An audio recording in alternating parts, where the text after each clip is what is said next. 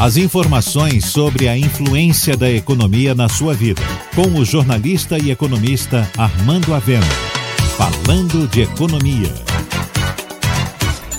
A Bahia continua sendo o palco de novos investimentos industriais, mesmo em plena pandemia.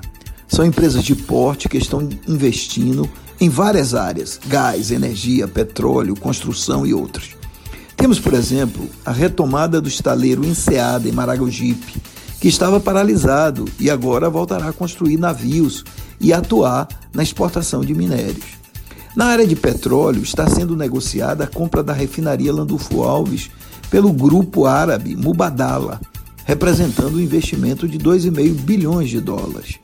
Em Alagoinhas, por outro lado, o governo do estado assinou um protocolo para implantação da cervejaria Cidade Imperial, um investimento de 1,2 bilhão de reais.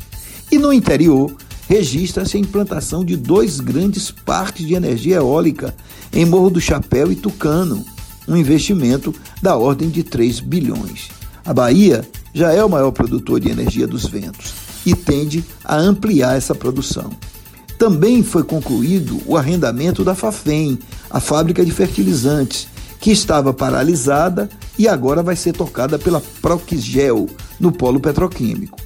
Outra notícia boa foi a pré-qualificação da Bahia Gás pela Petrobras para disputar com chances de ganhar o arrendamento do terminal de regasificação de gás natural, que fica em Salvador e é fundamental para o fornecimento de gás no estado. Há também vários projetos de mineração que foram retomados e outros que podem ser iniciados, como a produção de minério de ferro. Lembrando aqui que a Bamin, produtora de ferro, anunciou que vai dar o start nas obras do Porto Sul em Ilhéus. Há, portanto, boas perspectivas na área industrial da Bahia.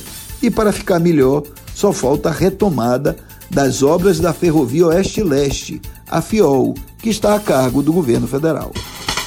Você ouviu Falando de Economia, com o jornalista e economista Armando Avena.